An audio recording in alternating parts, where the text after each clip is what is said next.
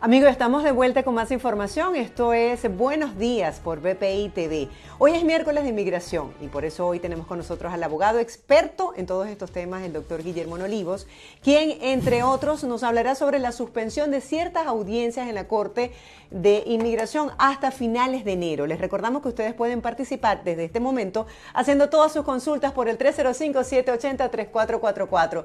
Doctor, qué gusto, qué placer verlo. Gracias por compartir con nosotros su tiempo. Sabemos que tiene una agenda súper ocupada. El doctor está en Nueva York, también tiene oficinas aquí en, la ciudad de Miami y bueno, va a estar aclarando todos estos temas. Bienvenido, las pantallas son suyas para que pueda aclararle a la gente tantas dudas que existen, en este caso con eh, la suspensión de las audiencias en las cortes de inmigración.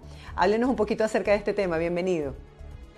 Hola, bienvenido Mario. Disculpa el, el, problema técnico que tengo aquí. no se preocupe, doctor. En vivo todo es válido, así que no se preocupe. Gracias más bien por usted apartar de su tiempo. Sabemos que tiene corte el día de hoy y que está bastante ajustado con el tiempo, pero lo importante es que podamos resolver las dudas de nuestros televidentes.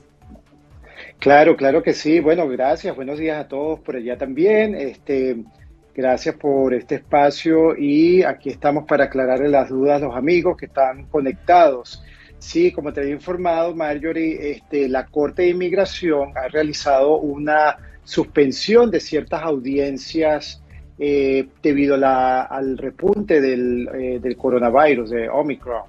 Entonces, aquellas personas que tengan cita para la Corte ah, hasta el 31 de enero, es bueno que chequeen con su Corte de Inmigración para ver si tienen audiencia o no. En, principio las audiencias están suspendidas para todas aquellas personas que tienen cita en la corte y que no tienen representante legal. Eh, el, el, asunto que yo tengo una corte hoy precisamente es por eso, porque mi cliente, como ya me contrató, entonces yo tengo que hoy presentarme en la corte para ah, realizar la representación del caso. Pero si usted no tiene abogado, entonces chequee de todas maneras con la corte, pero su audiencia, si está dentro de los próximos días hasta el 31 de diciembre, debería estar eh, suspendida. Y la corte le mandará eh, luego una nueva cita. Asegúrese de actualizar con la corte su dirección para que le lleguen estas citaciones que son sumamente importantes. Doctor, nos pregunta un televidente qué implica tener doble nacionalidad o residencia al introducir una solicitud de asilo político en los Estados Unidos. Sí, mira, Marjorie, eso se está presentando muchísimo, especialmente en el caso de, nuestros compatriotas, los venezolanos. Sabemos que Venezuela también es un país de inmigrantes, muchas personas debido a la crisis han eh, aplicado para otras nacionalidades, para poder ir a trabajar y vivir en otros países. Sin embargo, luego terminan viniendo a los Estados Unidos y la doble nacionalidad puede tener una implicación al momento de solicitar el asilo. Eso es algo que las personas tienen que considerar ya que el gobierno les va a pedir o les va a, exigir este, que demuestren por qué también van a tener un miedo creíble, que es eh, uno de los requisitos para que una persona pueda obtener asilo.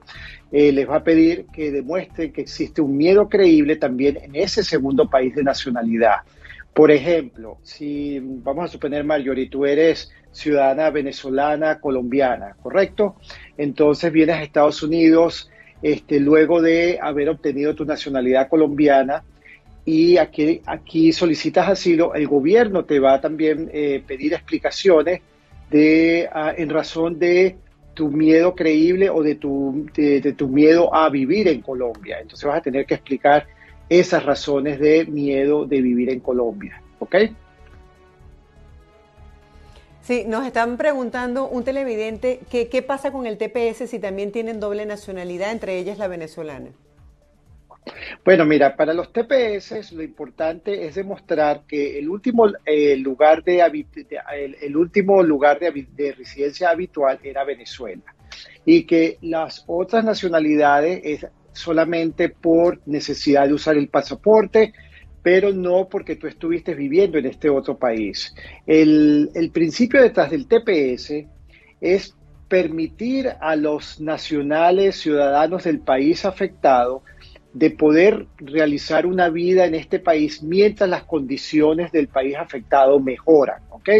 Entonces, si usted vivía solamente en Venezuela, pero tenía eh, ciudadanía italiana, portuguesa, colombiana, eh, chilena, eh, pero no residía en esos países, entonces califica para el TPS siempre y cuando demuestre eso, de que su lugar habitual de residencia era Venezuela. Este, ahora, si su lugar de habitual de residencia era este, este segundo país de, de segunda nacionalidad, ahí sí va a tener problemas para que le otorguen el TPS. Eh, doctor, una pregunta. ¿Las personas que entran por la frontera por matrimonio pueden lograr conseguir sus documentos?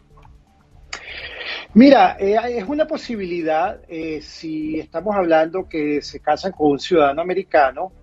Claro, es un proceso largo porque ellas van a, una persona que entra por la frontera y se le es permitida la, estadía en Estados Unidos sin obtener algo que se llama parol, ah, eventualmente si requiere la, residencia permanente, va a tener que salir de Estados Unidos, aplicar por la visa en un, en un consulado y antes de hacer eso va a tener que solicitar un perdón que le permita salir y volver a entrar a Estados Unidos. Entonces es un proceso un poco más complicado pero no es imposible, simplemente que es más complicado. Eh, puse un reclamo con UCI, nos dice un televidente, y la respuesta no resolvió el problema. ¿Qué puedo hacer? Bueno, si ese es el problema, si ese es el resultado que te, acá, que te dio UCI, ¿verdad? Entonces tú vas a tener que ir a lo que se llama el Obusman, ¿ok? El Obusman es una nueva figura que creó la administración de Biden para atender estas situaciones donde un reclamo no es atendido por USCIS. No es la respuesta que tú recibes no es la respuesta que USCIS debería darte. Por ejemplo, si el caso está fuera del tiempo de procesamiento y USCIS simplemente te responde que lamentablemente están fuera del procesamiento y no hay más nada que puedan hacer, entonces es el momento de que tú eleves este reclamo a la figura del Obusman. La figura del Obusman te permite entonces revisar, eh, ir a esta instancia superior, es como ir a un supervisor, para que entonces eh, se haga una investigación a fondo de por qué tu caso está retrasado. Sí, nos preguntan por Instagram eh, que si una persona este, obtiene sus papeles a través del matrimonio, ¿cuánto tiempo tarda el proceso y si lo pueden hacer con usted este trámite? Sí, claro que nosotros podemos eh, representarlo en este tipo de trámite. Mira, este trámite varía dependiendo de la jurisdicción donde la persona se encuentra, Marjorie. Tú sabes que este es un país inmenso, 50 estados, cada estado tiene un número inmenso de población, pero no todos tienen la misma cantidad de población. Por lo tanto, si tú estás en una urbe, en Los Ángeles, Nueva York, Miami, etcétera, este, el caso se puede tardar entre eh, se puede tardar entre 12, 10, 12 meses, mientras que si tú vives en Nebraska, en Oklahoma, Tennessee, es un caso que fácilmente se puede tardar 6 a 8 meses. Entonces todo dependerá de la urbe donde estés viviendo. Eh, doctor, nos pregunta un televidente que tiene familiares en eh, México frontera con Estados Unidos y que no quieren entrar de manera ilegal. ¿Qué pueden hacer ellos para no vivir tras las sombras? Me imagino que se refiere a, estar ilegal en este país y lo que eso significa. Bueno, mira, este, los caminos regulares es solicitando una visa, ¿verdad? Este, eh, una visa de turista o ver si califica para una visa de empleo. Eh, para esto tendrías pues que hablar con un abogado y plantearle tu eh, situación específica, qué habilidades tienes tú, si hay posibilidad de conseguir un patrocinio para una visa de empleo. Muchas veces personas están en contacto con eh, empresas que están interesadas en los servicios de estas personas y esas, esas empresas están dispuestas a realizar el proceso migratorio para que este, esta persona pueda, pueda venir a los Estados Unidos como residente permanente. Tuvo un DUI, pero quiero ser residente. ¿Este antecedente me afecta de alguna manera? Nos preguntan por YouTube. Mira, el DUI, el DUI, si no hay mayores complicaciones, no debe ser un problema para la residencia ni para la ciudadanía, ¿ok? De todas maneras, yo les recuerdo a nuestros amigos aquí, Marjorie, que este país es muy, muy cuidadoso con este tipo de, violaciones, ¿ok? Eh, esto puede traer, eh, si es una persona que repite la violación, puede, puede traerle problemas luego hasta el momento de hacerse ciudadano americano. Entonces, por favor, por favor, eh, tengan mucho cuidado. Esto es algo que cada estado tiene regulaciones que pueden ser muy severas y no arriesgues tu futuro migratorio simplemente por pensar que no va a pasar nada, que nadie te va a descubrir lo que estás haciendo. Preferible llamar un Uber y, y deja el carro donde lo dejaste parado. Sí, totalmente. Las consecuencias son verdaderamente importantes. ya tengo personas cercanas que me han hablado de ese caso. Eh, tengo un amigo que lo detuvo la policía por, por, otra razón y le preguntó si había tomado y le dijo inocentemente recién llegando a este país, me tomé solo dos whisky. Y bueno, eso le cambió la vida por completo. Sí, eh, no, es, es, sumamente, es sumamente, sumamente delicado y es preferible en cualquier momento, si usted salió a tomar, no sé, eh, eh, va a regresar a su casa, llame un Uber, llame un taxi, no arriesgue su futuro migratorio pensando que nadie lo va a ver, que la policía no lo va a detener. Usted no sabe qué puede pasar en el camino, usted no sabe que, que se, le, se le quemó un bombillo, no se dio cuenta, se le pichó un caucho, alguien lo choca y cuando llegue la policía se van a dar cuenta que usted está bebido y eso le va a cambiar la vida completamente. Sí, doctor, nos preguntan, tengo permiso de trabajo por asilo, esta pregunta nos la están planteando por Instagram, eh, pero estoy ya en trámites de matrimonio. ¿Qué hago? ¿Renuevo el permiso por asilo o espero obtener la residencia? Muy buena pregunta. Este, esto se está presentando eh, bastante por la demora en, resolver los casos de asilo. Yo te recomendaría, antes que introduzcas el permiso de trabajo por matrimonio, eh, renuévalo por tu caso de asilo, ya que vas a, gozar de una extensión automática de 180 días desde la fecha de vencimiento del permiso de trabajo. Entonces, este, no retires todavía tu caso de asilo, haz tu solicitud del permiso de trabajo, cuando te llegue ese permiso de trabajo y ya hayas introducido tu caso de ajuste de estatus por matrimonio, entonces procede a retirar tu caso de asilo. Quiero pedir a mi hermano que tiene 17 años, nos pregunta alguien, ¿lo puedo hacer? Si eres ciudadano americano, sí, sí lo puedes hacer. Los tiempos de espera son... Tiene que esperar a ser ciudadano, ¿correcto? Tiene que esperar a ser ciudadano americano, correcto. Ahorita no lo vas a poder pedir. ¿Tardaría cuánto tiempo, doctor, eh, entre que sea ciudadano y que luego pueda hacer la petición? Bueno, mira, este, primero la persona, dependiendo de cuánto tiempo le falta para hacerse ciudadano, suponiendo que este año se pueda hacer ciudadano, este, los tiempos están acelerándose con las naturalizaciones. Ahora, eh, por lo menos aquí en Nueva York, hemos tenido casos que en tres meses ya están llamando para entrevistas de, de naturalización. Una vez que te haces naturalizado o que te haces ciudadano americano, el tiempo de espera es bastante largo, ¿ok?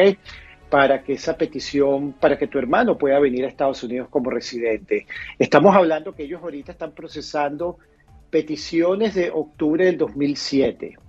Entonces, si estamos, es un tiempo de espera de casi, imagínate, ah, para ver, eh, ah, no, perdón, sí, marzo 2010, 2007 y estamos en el 2022, entonces saquemos la cuenta, estamos hablando de unos 14 años de espera. Doctor, en el caso del asilo, ¿esto eh, se ha reactivado? O sea, ¿está más rápido? ¿Cuánto tiempo puede tardar? Eh, ¿Cómo están eh, los boletines de la UCI con respecto a los casos de asilo? Porque sabemos de personas que han tardado seis años para que le den una respuesta, pero personas que van llegando dicen que el proceso ha sido como más rápido. ¿Es cierto esto? Sí, Mario, y eso es cierto. Acuérdate que este, el año, el gobierno anterior eh, habilitó una medida para evitar fraude en los casos de asilo. Este, ¿Qué pasó? A los casos de asilo anteriormente se estaban procesando, los más antiguos se llamaban a entrevista y los nuevos tenían que entrar en una, en una lista de espera como la lista de espera es larga, pues muchas personas estaban introduciendo casos de asilo sin, sin fundamento, solamente para obtener el permiso de trabajo. Ahora los nuevos casos son los que primero se procesan, en teoría también. Yo he tenido casos que he introducido últimamente y ya eh, el tiempo de, procesamiento debe ser de dos meses, ¿ok? Y ya tenemos cuatro meses, tres meses que no nos han llamado para una entrevista, lo cual me indica que el caso va a pasar a la lista de espera. Doctor, ya para cerrar, porque... Porque sabemos que se tiene que ir a la corte. Tenemos una última pregunta que quisiera que respondiera a este televidente. Dice, ¿qué pasa con eh, la residencia permanente de niños o jóvenes menores de 21 años que han sido abandonados por uno de sus padres? ¿Qué pasaría con ellos? Bueno, mira, esta es una opción que tienen eh, eh, los, jóvenes, los niños y jóvenes menores de 21 años de obtener una residencia permanente en Estados Unidos. Esta se conoce como la visa especial de inmigrante para jóvenes y requiere que una corte de familia de, otorgue la custodia a sea un pariente o al familiar o el papá o la mamá que tenga, eh, que tenga la custodia del niño. Hay que demostrar que el otro padre abandonó al niño. Abandono se entiende como no enviar dinero, no preocuparse quién es el niño, este, no preocuparse por el bienestar del niño. Todo eso se considera abandono. Entonces, si usted está aquí en Estados Unidos con su hijo, eh, no recibe ninguna ayuda del papá del niño, de la niña, este, o de la madre del niño y de la niña, entonces eh, sería buena idea que contacte un abogado para ver si eh, califica para una, para si, su hijo califica para este tipo de auxilio migratorio eh, que le, otorgaría la residencia permanente. La única desventaja de este tipo de, visa es que el niño no va a poder servirle de sponsor a sus padres para una, una eventual residencia, tanto para el padre o la madre que lo abandonó, como para el padre o la madre que lo cuida. ¿ok? Esa es la desventaja. Pero si usted eh, lo que le interesa es que su hijo tenga un mejor porvenir en este país, entonces eh, eh, sería buena, buena idea, buena estrategia también considerar esta, este beneficio migratorio. Gracias, doctor. Que le vaya bien en la corte. Gracias por su tiempo tan valioso. Gracias, Marjorie. Y bueno, este, estaremos pendientes la semana que viene para seguir hablando de temas. Mándenos sus preguntas, sus inquietudes, que con gusto aquí se las vamos a aclarar. Así es, estaremos eh, registrando para ustedes y compartiendo con la audiencia la próxima semana las preguntas que queden pendientes del día de hoy. Eh, se nos acabó ya el tiempo, estuvimos conversando con el doctor Guillermo Nolivos, abogado de inmigración. Usted puede participar, nuestro número de contacto 305-780-3444 y plantea la pregunta para el próximo miércoles o nos puede escribir a través de nuestro correo buenos días arroba.